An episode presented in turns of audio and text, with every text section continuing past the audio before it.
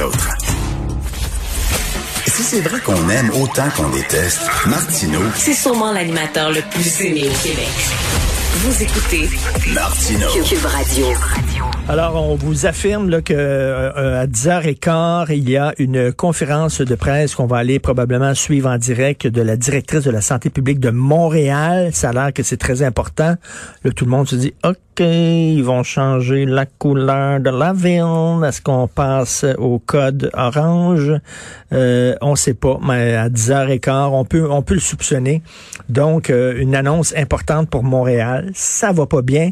Et d'ailleurs, c'est ce que nous dit Jean-Denis Garon, chroniqueur au Journal de. Si vous voulez, si vous voulez avoir un sourire et être optimiste aujourd'hui, là, tabarnouche, vous, avez- vous allez avoir besoin de deux cafés après avoir lu sa chronique. Salut Jean-Denis. Salut, ça va? Ben non, ça va pas.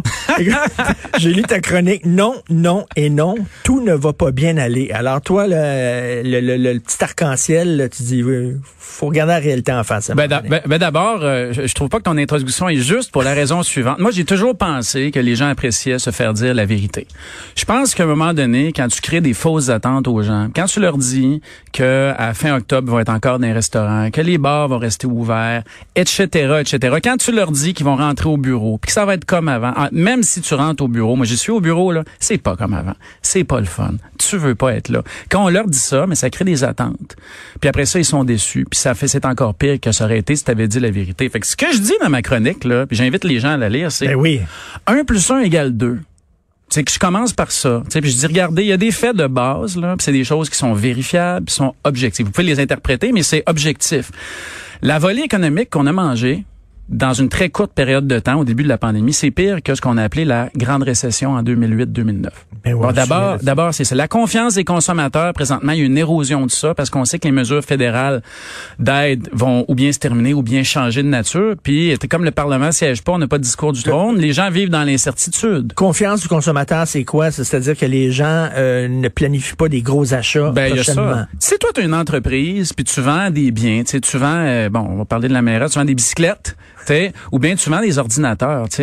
Euh, Peut-être que toi, tu te dis, ma business va bien, puis moi, mais je suis un travailleur autonome, puis je gagne bien ma vie. Mais si la personne qui achète tes biens à la paire, sa PCU, ben, vient plus dans ton magasin, toi, tu es dans le trouble. t'sais. Il y a des effets de contagion de ça. Alors, tant que les consommateurs achètent, puis ils prennent leur argent, puis ils viennent dans les commerces, ça va bien.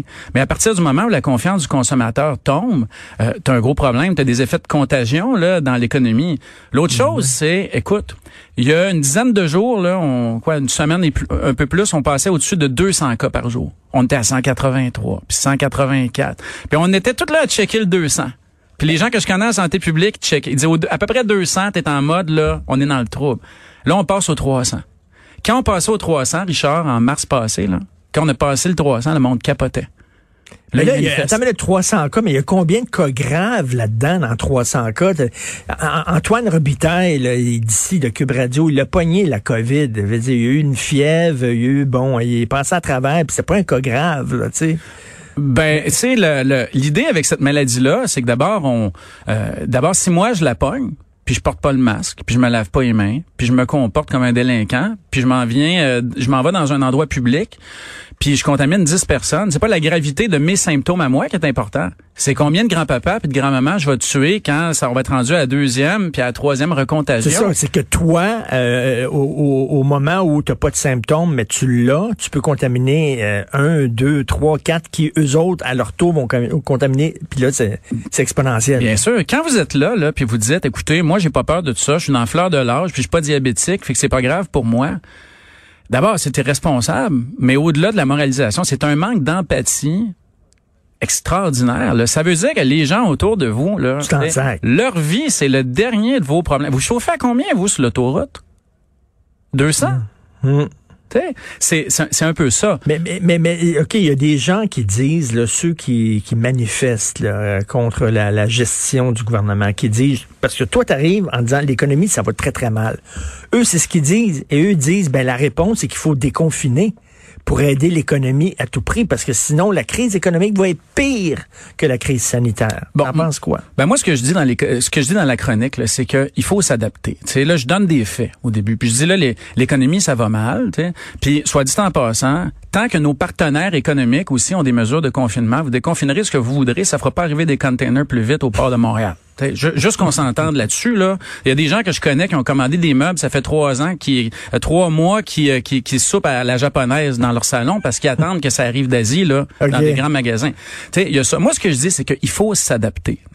Il y a des très bons éditoriaux qui sont sortis dans plein de journaux, dans plein d'endroits où on dit le télétravail, évidemment, c'est pas la panacée, on a besoin d'interaction humaine, etc. t'sais. Il faut essayer de faire un petit retour au bureau quand c'est nécessaire. On peut pas faire de la, on peut pas se faire couper les cheveux à distance, mais il faut en même temps accepter que pour au moins une certaine période de temps, qui va peut-être dépasser un an là, même, ben oui, mais même si on a un là. vaccin. Écoute, c'est pas de l'homéopathie des vaccins. Une fois que tu le découvres, faut y mettre les flacons, faut y produire. Tu sais, c'est pas, euh, c'est pas de l'eau distillée dans de l'eau, ça là. Ça, ça prend du temps. Il faut dire la vérité aux gens puis leur dire, écoutez, vous y retournerez pas au bureau. On remplira pas les tours du, de- du centre-ville à 25% Le milieu des affaires. Pour au moins ça, un an, sinon deux. Ben oui, si vous voulez aider les restaurateurs, les entreprises, si on décide que collectivement, ces gens-là, on veut les supporter, c'est peut-être pas en envoyant, puis en entassant un demi-million, puis 400 000 personnes, puis même 150 000 personnes dans le même quelques kilomètres carrés au centre-ville, puis en les faisant dîner au même endroit, puis prendre les mêmes ascenseurs, qu'on va faire ça. Puis le milieu des affaires, tu sais, puis j'en parle dans la chronique, je, je les critique dans un certain sens parce que je dis, eux, ce qu'ils veulent, c'est remplir le centre-ville. Ils sont, in- sont inquiets pour, dans- ils, ils veulent le Montréal d'avant. Ben je oui, les comprends, on ben l'aimait oui. le Montréal d'avant, on aime Montréal. Ils veulent remplir les restaurants, ils veulent remplir les tours à bureau. Ils sont inquiets. En pour fait, les ils veulent vivre comme s'il n'y avait pas de pandémie. Oui, mais tu sais, mais quel message s'envoie ça? Tu sais, on a un gouvernement Québec qui dit écoutez là, les anti-masques, les gens qui manifestent, on comprend là, tu sais, ça vous fait peut-être pas peur le virus, on comprend que le message n'a pas passé, on est patient à Québec, très patient. tu sais. Mais comment ça se fait que là, tu la Chambre de commerce de Montréal métropolitain qui braille à chaud de larmes parce que les bureaux sont pas remplis à 25 C'est c'est 150 000 personnes sur le centre-ville? Ben, à la limite, à la limite, c'est quoi? C'est une bonne chose que les gens viennent pas au centre-ville puis qu'ils font du télétravail? Ben, Oui. moi, je pense que oui. Puis, puis moi, je pense que c'est important d'envoyer un message cohérent. Il faudrait, il faut vraiment que quand on fait, on, on fait la réflexion sur réinventer Montréal repenser. C'est vrai pour Montréal, c'est vrai pour Québec, c'est vrai pour les autres villes. Repenser le centre-ville. tu sais. À quoi ça sert le jour 1 de la réflexion d'envoyer un communiqué de presse pour dire à tout le monde, ça nous fait donc bien de la peine qu'on soit pas 125 000 au centre-ville puis que les bureaux soient juste pleins à 5 Ben oui. Pourquoi on fait un spectacle de cette réflexion-là? Pourquoi on envoie un message ambigu? Puis je rajoute dans le texte, je m'attendais à ce qu'il y ait au moins l'administration municipale, tu sais, de, de, de Valérie Plante, pour pas la nommer, qui modère un peu ça, qui disent au secteur des affaires, écoutez, on va réfléchir avec vous. C'est vrai qu'il faut relancer Montréal, tu sais. Mais on peut-tu juste pas émettre des communiqués de presse à tous les cinq secondes, à tous les cinq secondes en Il disant faut, il faut le relancer sur des bases réalistes. ben oui, on peut pas passer notre temps à dire au monde, il faudrait qu'on soit 100 100 000 au centre-ville demain matin, sinon on est dans le trouble. Tu Parce peux que pas dire ça. effectivement, si effectivement euh, les, les- les- on, faisait ce que le ce que les autres voudraient qu'on fasse, qu'on retourne tout au centre-ville, puis ça, ce serait pas une bonne nouvelle pantoute, là.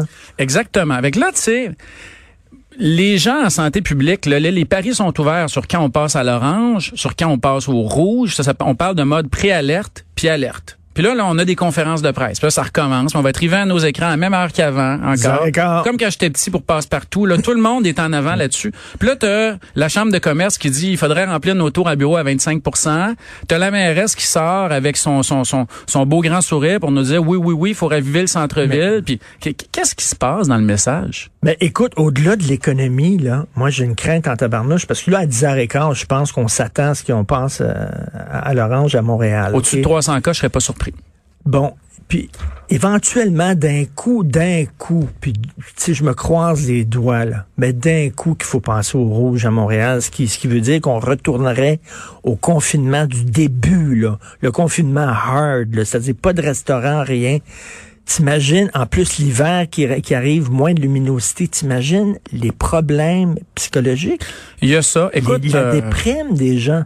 On a une meilleure connaissance de euh, de la façon dont la maladie se propage. Il y a des outils aujourd'hui statistiques, économiques, épidémiologiques euh, qui nous permettent de savoir dans quel secteur, si les secteurs sont ouverts ou fermés, il y a plus de chances de contagion, dans quel secteur et dans quelle ville il y a plus de travailleurs âgés qui travaillent, il y en a plus qui prennent le transport en commun.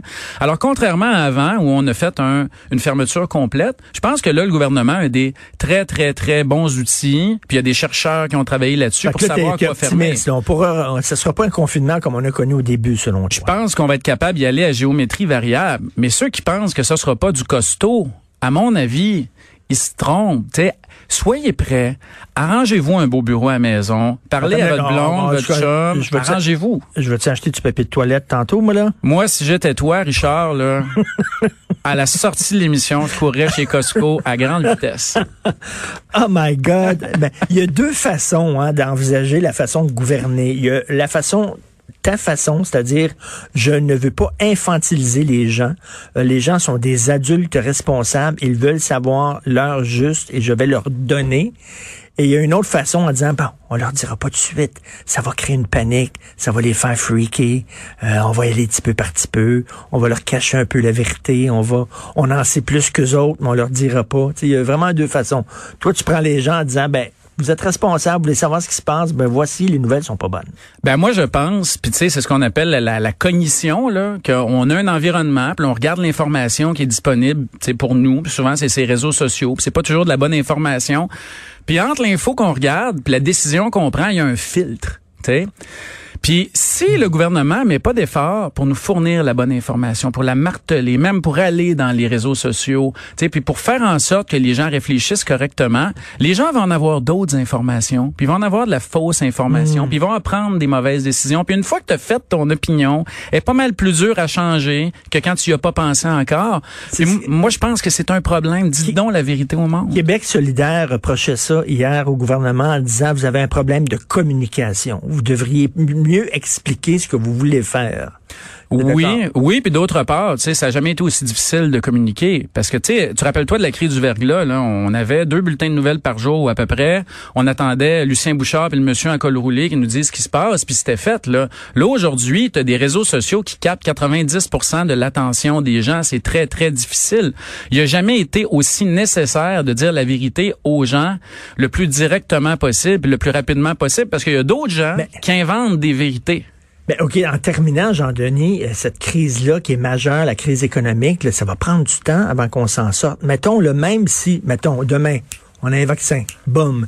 Mais même là, là, ça va prendre du temps avant qu'on sorte du trou qu'on a creusé. Mais regarde bien, là, euh, au début de la crise, puis là, on s'entend, ça faisait deux, trois semaines, tout était fermé.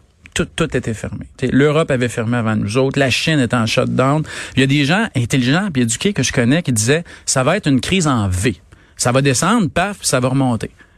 Écoute, même des gens qui connaissent ça, l'économie, on s'est tout fait prendre. Là, on s'est dit, hey, tout va fermer, on va avoir une baisse du produit intérieur brut de ça va 30 revenir. Puis en ouais, le upswing, toi. T'sais? Puis les gens pensaient des affaires, les gens pensent encore des affaires de même. J'espère que vous avez compris que le PIB, là, ce qu'on produit dans une année, là, euh, ces derniers mois, il est tombé au niveau de 2015. Que si vous avez un enfant de 15 ans aujourd'hui, ce qu'on produit au Canada, c'est tombé au même niveau que ce qu'on produisait à sa naissance. Puis on se split ça avec une, po- une population plus grande par habitant. Ah, là. ouais. Fait que, tu sais, prenez votre mal en patience. Mais quelle coïncidence quand même que tu arrives avec cette chronique-là à la journée même où Montréal, justement, fait le même exercice que toi, c'est-à-dire on va vous regarder dans les yeux puis on va vous dire ça va pas bien. Puis si on rame pas toutes dans le même bar, la barque elle va tourner en rond. Il faut qu'on rame dans, toutes du même côté, qu'on réfléchisse à ça, qu'on fasse nos efforts. Ça sera pas facile, puis il faut le faire. Merci Jean-Denis Garon. Toujours un plaisir de te parler, de t'écouter. Merci beaucoup. On peut lire Jean-Denis Garon, euh, sa chronique dans le Journal de Montréal, le Journal de Québec. Merci. Bye.